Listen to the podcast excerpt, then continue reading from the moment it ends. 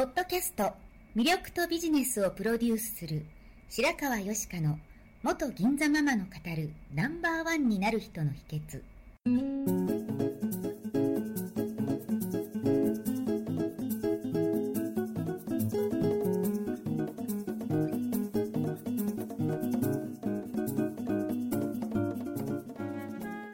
外資系企業の OL から銀座のナンバーワンホステス。そしてママに。12年間にわたって多くのお客様や従業員の心理成長に関わり人の本質的な魅力や能力を引き出し業績アップにつながるコーチングを行ってきました。内面世界のケアと外側の世界へのアプローチの両輪でナンバーワンの輝きを放っていく方法を白川よしかがさまざまな角度からお伝えしていきます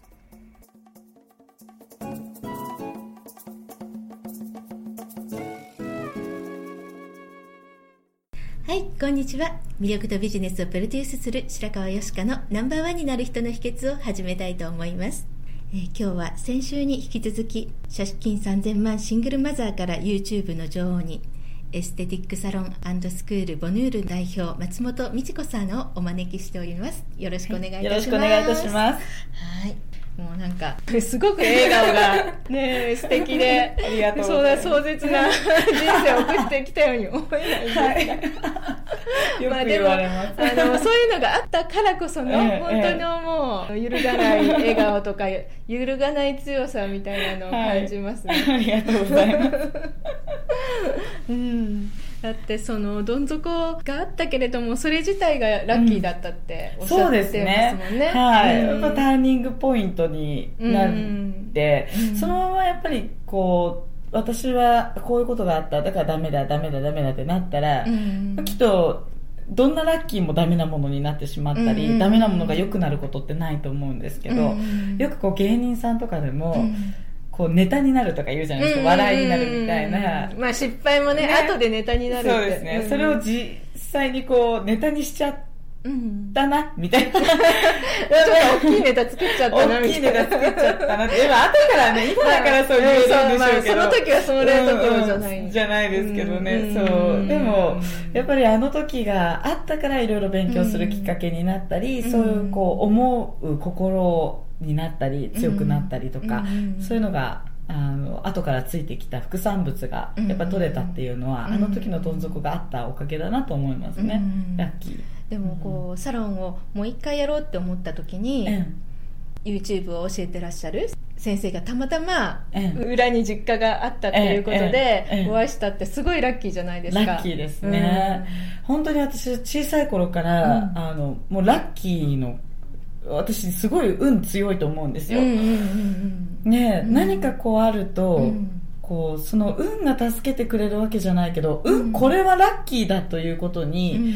気づく天才だなと思うんですよね、うん。多分ね、皆さんね、うん。絶対ラッキーなんですよ、みんな。うん。ね運が悪くても、うん。良くても、うん。絶対その、ラッキーが必ずこぼれてるのに、うん。それを見つけるか見つけないか掴むかますないか。ね。うん。うん。だからよくこう、あの、公園で行った先で、うんあの、松本先生はこうラッキーだから、みたいな、うんラッキーがあったから、幸運だから、うんそういう持ち主だから、みたいな、私はこうでああでダメなんです、うんみたいなうん、特に男性はね、うん。もう ダメなんです、みたいになっちゃうとね、あ女性は割とポジティブな方多いんだけれどあそうなんも、ですね。そうなんですね、もう天気が悪いだけで気持ちがめげちゃって、みたいなね、ん。感じの方が多いそんなこと言ってんじゃねえよおいいいんじゃねえよって感じなんですけど、そう、でもやっぱり、こう、YouTube の動画の無料でできるんですよって言って、これはラッキーだと思って、やる方って100人いて、うん2人やるかどうかです。あの、ああ教そうなんですえてもね。でもそうですよね、うん。うん。ね何でもそうですけど何か塾とかに行って、うん。これやってくださいって言っても、うん。その通りやる人って、うん。本当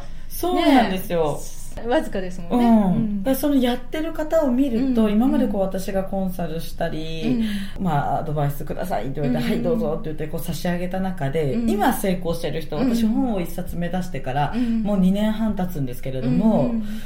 やっぱりその皆さんあ私はもうやっぱり松本さんと同じでどん底があったから今がありますって言えてる女性たち、男性もそうですけど、ネタにしちゃってる女性たちはやっぱりね、その私が教えたことがラッキーだと思って実践してる人たちなんですよね。うん。うん、が、こう、先日もサロンの方に、あの、山口県から、あの、スカイプで、こう、いろいろこう、アドバイスを差し上げてた方が、はいわざわざこう茨城まで来てくださったん。ですね。山口から嬉しいですね成功しましたって言って、まあその方も、私はもう松本先生に出会えたことが、本を読めたことがラッキーですって言ってるん。だけど、私も何千人にも言っとるわいって感じなん。ですね。なんだけど、やっぱり、それをラッキーだと思って、実践したから、だからそんなあなたは、が、あの、その心が思ってたあなたがラッキーなんだよと言ってあげたかったんですけどね、本当言言ったんですけど、そうでも、私たちは気づかないんですよね、きっと。目の前にあるラッキーに。うんチャンスの女神様は、うん女神しかないって言いますけど、はい、そうですね。ううんん、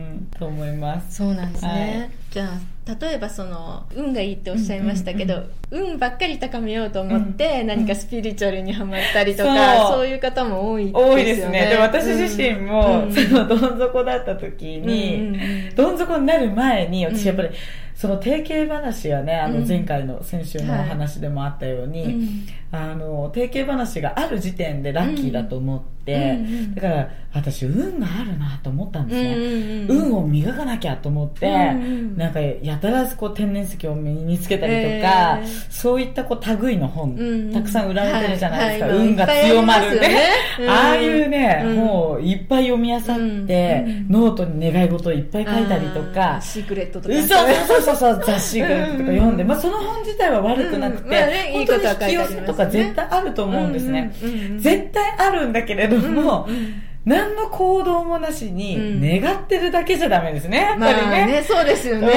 うん願って、うんそう引き寄せもあるんだなと思いながら行動をするという、そこがやっぱりすごく重要だと思うんですけれども、こう、なかなか運に見舞われないから、天然石だけ身につけててもダメですよと言いたいです。確かにね、天然石身につけてう、ん。家で布団かぶってじーっと寝てても。何も起こらない。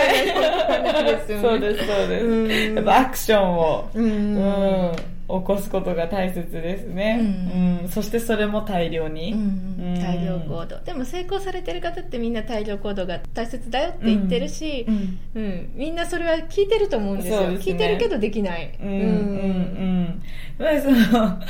あの、よく講演でも、うん。YouTube 動画をうん。上げれば必ずお客さん来ますか、うん。とか言われるんですね。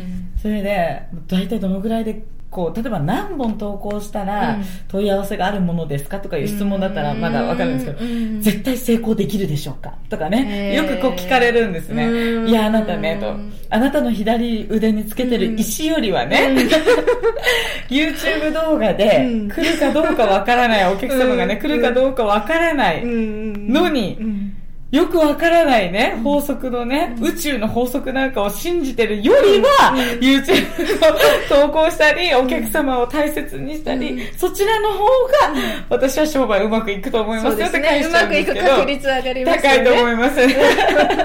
ね、あの、一生懸命時間を費やして、ああ、お願いお願いと祈ってるよりは、お客様を大切にしたり、YouTube 投稿したり、うん。ブログをやったり、うん。Facebook でっていうね、そういうアクションがやった方が、お客様は来ますよね。そうですよねうん。でもその、ね、具体的じゃなくて成功できるんでしょうかって言ってる人は、なんか成功できるって言ってほしいんでしょうね。うんそうなんですね確証が欲しいんでしょうね。うん確証がないと動けないんですよね。そうですね。ううんん。いやもう、あの、やらないよりはう、んやる、やった方が成功に近づきますねと言うんですけど、いつも。でもまあ実際そうですよね、これ何本にあげたらこうなりますなんて分かんないことですよね、うんうんそうですね、うん。で特にね、うん。あの私が実践し始まったのはもう2年以上前。もう何年になります ?2012 年だか。ら結構なります。17年だ。今年で5年目？そうですね、うんうんうん。その時はやっぱりあの YouTube 動画で、うん。あんななんか大量に投稿してる人なんていないので、うんうん一気に1400本ぐらい投稿しましたかえー、すごごい。うん。すごい集中力ですね。ねお客様いないから暇だった、あでも暇だったとしても、うんこんなのあげても無駄かなとか、恥ずかしいなとか、うん。この出来栄えが完璧じゃないから出せないなとか言って、うん。それだけの数出せない人が一般だと思うんですよね。うんうん。うん。でも本当にねあの、うん。アップして、うん。あのバッシングというか見えない敵がいっぱいいるような気がしちゃったんですけど、自分のこと可愛いと思ってんのかとかうんうんうん。書かれたり、そういうこともありました、うんそんな心ないこともあるんですね。うん。うんうんでも暇な人がいるんですね。もう気にせず、うん。うん 気にせず私はもう、ん可愛いけど何かってそう。面白い。はい。はい、じゃあでももう今どうしてもこうどん底にいたり落ち込んでたりうん。する人に対してうん。何かメッセージを伝えるとしたら、うん。やっぱりあのー私自身もそうだったんですけれども、どん底の時って、この後どうなるかがわからない。もうどん底しか目の前にないから、未来が明るいとか明日があるさなんて思えないわけですよね、明日があるのかいって感じですよね、逆に、そう。だけどやっぱりもう目の前がどん底であっても、うん。3歩歩いた先がわからない。もうん。う1メートル先がわからない。うん。わからないからこそ、うん。希望の光がいっぱいこう先に見えてるのも見えてないだけだとそれを信じてほしいなと思います、うんうんあの絶対誰にもどん底だって思われるようなことは、うん。す多かれ少なかれ小さかれ大きかれ起こります絶対、うん、起こります、うん。あのせ私もこの後どうなるかわからないですけど、もうどん底は、あいろんなことがありますよね、うん。そう。だけどそのどん底の時は、うん。もうどん底だって思ってしまうんだけれども、うん。でも絶対その先にはうん。明るい未来が待ってるとか言うとねちょっと赤にまみれた言葉になっちゃいますけれども、でもそういった希望がうん。たくさんいろんな種類が用意されている。その逆境の先には必ずそういった成功が待ってるっていうことを信じてうん。ほしいなと思います。そうですよね、うん。なんかこう見方を変えてみたりとかすると、うん。そうですね。またね変わりますよね、あとやっぱりね、どん底の時ほどうん。こういうこの番組みたいなのはうんうん。よく聞いてほしい。ありがとうございます。本当に、あの、どん底の時って、うんうん。こう、ね、先ほどおっしゃられてたように、布団かぶって寝ちゃうみたいな、うんうんもう死んでしまいたいとかね、うん。もうダメだって思うんだけれども、こういう話聞くとね、あ、そうかも、そうかもこうって。自分がダメな時のダメなのって考えたことって、うんうん。ダメな答えしか出てこないから。そうそうなんです、そうなんです。もうあなたの頭が今を作ってるんだから。違う考えも入れてみましょうと。そそそ入れてみましょうと、はい、言いたいです。はい。もう今日はなんかお話ししてるだけですごく元気をいはいただきました。あありがとうございました。はい、ありがとうございます。最後まで聞いてくださりありがとうございました。本日の番組はいかがでしたか？これから少しずつお声をいただきながらより充実した内容にしていきたいと思います。番組のご感想やご質問は info アットマーク白川よしか .com までお寄せください。Http コロンスラッシュ白川よしか .com のポッドキャストページからも受け付けております。お送りくださった方にはただいまプレゼントをご用意してますね。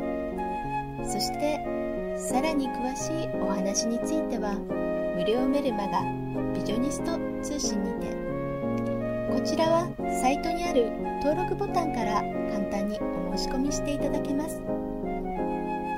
もっと深いお話はいつかあなたと直接交わせますことを楽しみにしております。